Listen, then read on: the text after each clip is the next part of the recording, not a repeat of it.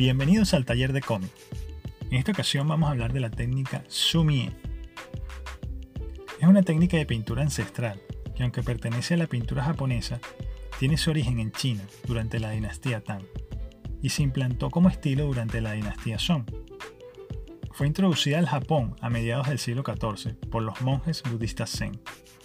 En Japón se bautiza como Sumie, que quiere decir Sumi tinta y E pintura. Esta técnica es monocromática y se centra en el uso de la tinta china, que representa los elementos en su forma más esencial. Debido a que el budismo zen es una religión de autodisciplina, desapego, contemplación y respeto hacia la naturaleza, el Sumie la adopta como filosofía. El Sumie representa lo esencial de los elementos, es decir, no se detiene en los detalles. Es una extensión de la caligrafía. Sus pinceladas son suaves y se dejan llevar. No se trata del control sobre el pincel, sino de conocer al artista.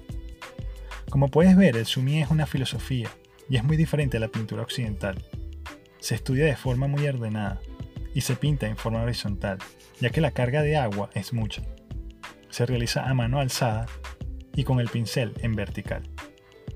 Espero le haya gustado este pequeño resumen de la técnica del sumie.